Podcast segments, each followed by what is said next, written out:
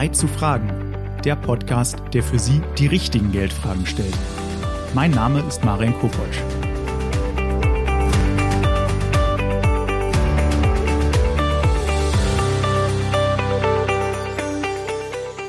Herzlich willkommen zu einer weiteren Folge von Zeit zu fragen. In der heutigen Ausgabe sprechen wir über ein gesellschaftlich interessantes Thema, das Mehrgenerationenhaus. Wir stellen uns die Fragen, wie kann man heute mit mehreren Generationen unter einem Dach leben? Welche finanziellen Vorteile und Herausforderungen bringt es mit sich? Und wie finde ich dafür die passende Immobilie? Dazu ist mir heute Tanja Diekmann zugeschaltet. Frau Diekmann ist Immobilienexpertin bei der Deutschen Bank. Hallo, ich freue mich, dass ich heute mit Ihnen sprechen kann. Ich freue mich auch dabei zu sein, um mit Ihnen sprechen zu können über das interessante Thema. Ja, Frau Diekmann, wäre denn ein Mehrgenerationenhaus überhaupt etwas für Sie? Das wäre etwas für uns. Wir haben das Thema privat, dass wir vor einigen Jahren, jetzt schon, ich glaube 15 Jahren, aus Münster und Osnabrück nach Bremen gezogen sind. Daher ist es jetzt nichts, was wir jetzt in Angriff nehmen würden. Ähm, und unsere Familien sind relativ groß mit vielen Onkel, Tanten, Cousins und Cousinen, so dass unsere Eltern sehr gebunden sind da noch. Aber wir haben natürlich damals, als wir so weit weggezogen sind, mit denen mal drüber gesprochen. Und es ist immer mal wieder Gesprächsbedarf da, ob man sich mal Gedanken macht. Aber das hat noch ein paar Jahre Zeit. Mhm, okay, das ist interessant, denn ich habe das Gefühl, dass Mehrgenerationenhaus, dass man halt genau vielleicht die Eltern mit den Großeltern und Kindern zusammen wohnen, dass das vielleicht doch wieder etwas aktueller wird, als es das in den vergangenen paar Jahren oder paar Jahrzehnten war. Oder trügt mich dieser Eindruck? Der trügt sie nicht. Es kommt in der Praxis immer öfter vor, dass auch Kunden mit dem Wunsch kommen, irgendwas gemeinsam mit Eltern zu machen. Entweder sprechen die Eltern das an, dass sie schon Häuser übertragen wollen zum Teil und dann noch mitnutzen wollen oder auch eben der Invest in neue Immobilien, wo dann die Frage einfach im Raum steht, wie macht dann das? Wie bindet man alle Generationen mit ein? Welche Vorteile hat denn dann so ein Mehrgenerationenhaus für die einzelnen Generationen? Also es bietet natürlich für die älteren Generationen einfach den Vorteil, dass sie nicht alleine da sind, wenn mal irgendwelche Schwierigkeiten da sind, gesundheitlich, später vielleicht Pflegebedürftigkeit, eine Kostenthematik. Die Renten sind ja auch nicht mehr das, was sie früher einmal waren, dass man dann finanzielle Unterstützung hat. Aber auch das Gegenteil, Vermögensübertragung ist bei den älteren Generationen natürlich auch ein Thema. Da kann man ein paar Erbschaftssteuern, Schenkungssteuern sparen, wenn man frühzeitig darüber nachdenkt. Bei der mittleren Generation ist es einfach diese Doppel Doppelbelastung, die oft da ist, die Kinderbetreuung, der Beruf, der ausgeübt werden will. Und da kann natürlich die Großeltern meistens super unterstützen, indem die einen Teil der Kinderbetreuung, des Alltags, des Einkaufens einfach mit übernehmen. Also es ist auch für beide Seiten eigentlich eine Win-Win-Situation. Mhm. Also sowohl auf der finanziellen Seite als auch so im täglichen Zusammenleben, dass man sich da unterstützen kann. Genau, das ist eigentlich das, was die Praxis zeigt, dass beide Seiten dadurch gewinnen ähm, im Alltag und die finanzielle Seite. Und haben Sie da auch einen Tipp? Welche Immobilienarten eignen sich denn eigentlich grundsätzlich für so ein Mehrgenerationenhaus? Also es eignen sich fast alle Immobilien dafür. Man muss man nur mal nachdenken, wo habe ich den Platz, um das darzustellen. Also ein ganz klassisches kleines Einfamilienhaus wird natürlich dafür nicht ausreichen, um einfach so viele Personen unter ein Dach zu bringen. Aber es gibt heutzutage viele Einfamilienhäuser mit einer Einliegerwohnung, die man dafür nutzen kann. Oder man guckt nach Zweifamilienhäusern, Doppelhäusern oder sogar Mehrfamilienhäusern, indem man ähm, zwei, drei, vier Wohneinheiten hat und das entsprechend umbaut oder neben den Eltern auch noch an andere Leute vermietet.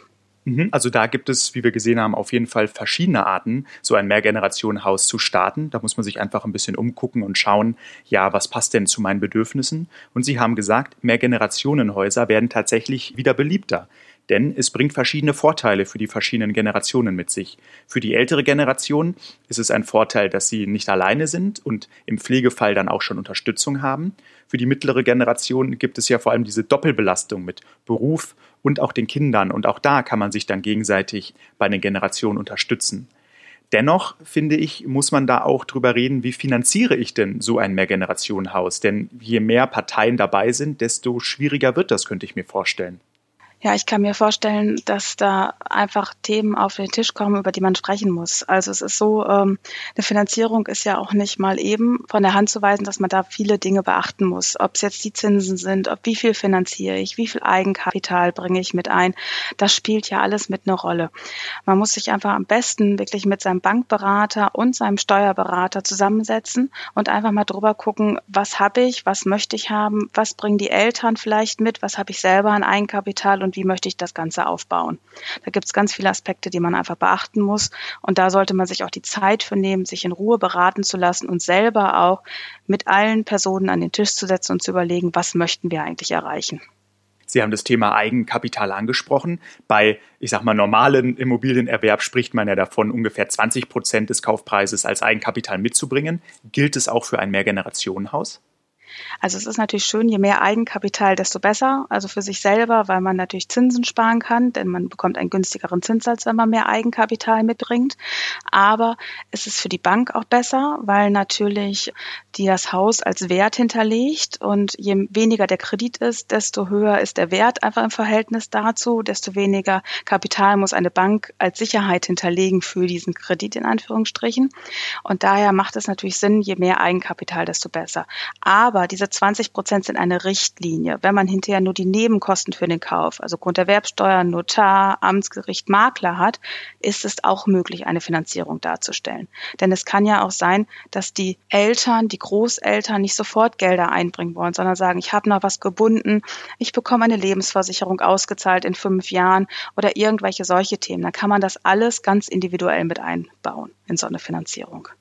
Mir ist damals zu Ohren gekommen, dass es aber für ältere Kreditnehmer manchmal schwierig sein kann, da noch einen Kredit von der Bank zu bekommen. Stimmt es oder ist das doch eher ein Gerücht? Also für mich ist es ein Gerücht, weil bei uns gibt es das nicht. Es gibt keine Altersgrenze für Immobilien. Es muss einfach nur finanziell tragbar sein in der monatlichen Haushaltsrechnung. Und daher können bei uns auch ältere Kreditnehmer einen Kredit bekommen und ein Haus finanzieren. Was man hinterher in der Praxis macht bei diesen Mehrgenerationenhäusern ist wieder ganz individuell ob jetzt es auch Sinn macht, dass die mittlere Generation kauft und vielleicht an die ältere vermietet. Das muss man dann einzeln besprechen. Da kommen wir auch zu dem Punkt, was Sie jetzt schon angesprochen haben. Generell mit den Kosten kann man sagen, dass ein Mehrgenerationenhaus, wenn man das zusammenkauft mit seinen Eltern, das irgendwie grundsätzlich günstiger ist, als wenn beide vielleicht eine einzelne Wohnung haben oder beide Parteien ein einzelnes Haus? Also generell kann man das, glaube ich, nicht sagen. Das liegt dann ganz individuell einfach daran, wie man sich die Kosten und alles auch aufteilt. Aber natürlich hat man ein paar Synergieeffekte auf der Seite. Also beide haben Kosten, die sie sich teilen und das kann natürlich im Endeffekt unterm Strich günstiger werden. Es ist aber eine ganz individuelle Sache, je nachdem, wie ich das Haus, die Finanzierung einfach aufstelle und wie ich das einbringe. Das heißt, es ist für jede Familie, die darüber nachdenkt, natürlich ganz, ganz, ganz individuell zu sehen, wie mache ich das, wann bringe ich wie was ein oder wie möchte das auch jede Partei für sich. Denn es kann ja auch sein, dass meine Eltern sagen, ich möchte gar nicht dein Mieter sein, ich möchte meinen eigenen Raum haben, der gehört mir und da mache ich, was ich möchte, aber ich finde es toll, wenn das direkt neben dir ist oder mit dir zusammen. Das kann ja auch mal eine Rolle spielen. Dieses eigene Bedürfnis, dass man nicht sofort alles abgeben möchte. Denn unsere Eltern haben sich ja auch was aufgebaut, Kapital aufgebaut, Eigenheime aufgebaut, die sie vielleicht auch nicht sofort loslassen wollen. Verstehe. Was mich aber noch interessiert, Sie haben es ja auch angesprochen, die Kaufnebenkosten. Fallen die denn ähm, geringer aus, wenn man praktisch zu zweit, sage ich jetzt mal mit zwei Parteien, so ein Mehrgenerationenhaus erwirbt? Wenn man natürlich ein Haus mit zwei Parteien erwirbt, zahlt man eben nur die Hälfte. Denn man teilt sich ja die Kaufnebenkosten. Dann kommt es nur immer darauf an, was für ein Haus ich kaufe. Wenn natürlich das Einfamilienhaus mit Einliegerwohnung genauso teuer ist wie zwei Doppelhaushälften, die jeder einzeln kauft, ist es immer die Frage, wie man es aufteilt und was dahinter an Kosten kommt. Denn die Nebenkosten richten sich ja nach Kaufpreis und nach der Finanzierungshöhe hinterher. Mhm. Also da sehen wir sehr spannend, dieser ganze Aspekt. Denn man muss sich auf jeden Fall bei der Finanzierung für ein Mehrgenerationenhaus mal hinsetzen mit allen Beteiligten, am besten auch den Bankberater aufsuchen, den Steuerberater aufsuchen und einfach mal diese verschiedenen Möglichkeiten durchsprechen. Denn sie haben gesagt, ja, alle Generationen können Kreditnehmer sein, aber manchmal macht es vielleicht mehr Sinn, dass nur die mittlere Generation Kreditnehmer ist und dann einen Teil des Hauses der Wohnung an die Großeltern vermietet. Das kann auch wieder verschiedene Vorteile haben. Und sie haben gesagt, je mehr Eigenkapital man mitbringt, desto besser die Zinslage höchstwahrscheinlich. Und auch beim Eigenkapital gilt beim Mehrgenerationenhaus wie bei den anderen Immobilien so eine Faustformel von ungefähr 20 Prozent. Und ich möchte jetzt zum Schluss noch ein bisschen über die, ja, über die Konflikte und über Verträge so reden, denn ich kann mir vorstellen, wenn man so mit mehreren Parteien zusammen in ein Haus zieht, dann sollte man das doch vorher irgendwie so ein bisschen regeln. Man sollte sich auf jeden Fall an einen Tisch setzen, auch ganz am Anfang schon und überlegen, was wollen wir damit eigentlich erreichen? Was sind für uns die Ziele und wie können wir alle damit leben? Denn es ist ja so, dass jeder ein Individuum ist, jeder hat sich sein eigenes Leben aufgebaut. Die ältere Generation, die mittlere Generation, die haben ja alle ihr eigenes Leben und wollen es vielleicht ja auch beibehalten. Das heißt, man sollte wirklich Dinge des Alltages auch schon vorab besprechen und vielleicht auch sogar niederschreiben und schriftlich festhalten, um einfach für einen selber klarzumachen, okay, wir wollen das so geregelt haben und so können wir miteinander umgehen und so können wir den Alltag auch zu aller Zufriedenheit einfach bewerkstelligen, ohne dass große Konflikte aufkommen. Denn das möchte man ja vermeiden. Und das sollte man auch vielleicht schon im Vorfeld tun. Denn wenn ich ein Haus gekauft habe und zusammengezogen bin und dann tauchen die Konflikte auf, kann es vielleicht schon zu spät sein und man weiß gar nicht mehr, wie man diese lösen soll. Daher ist es mal gut, wenn man vorzeitig einfach sich darüber Gedanken macht, was erwartet mich, wenn ich dann mit meinen Eltern zusammengezogen bin.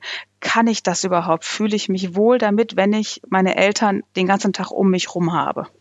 Ja, und gilt es dann auch nicht nur für das tägliche Zusammenleben, sondern auch für Dinge wie Eigentumsverhältnisse oder auch die laufenden Kosten, die ja anfallen. Also die sollte man am besten dann auch vorher schriftlich regeln.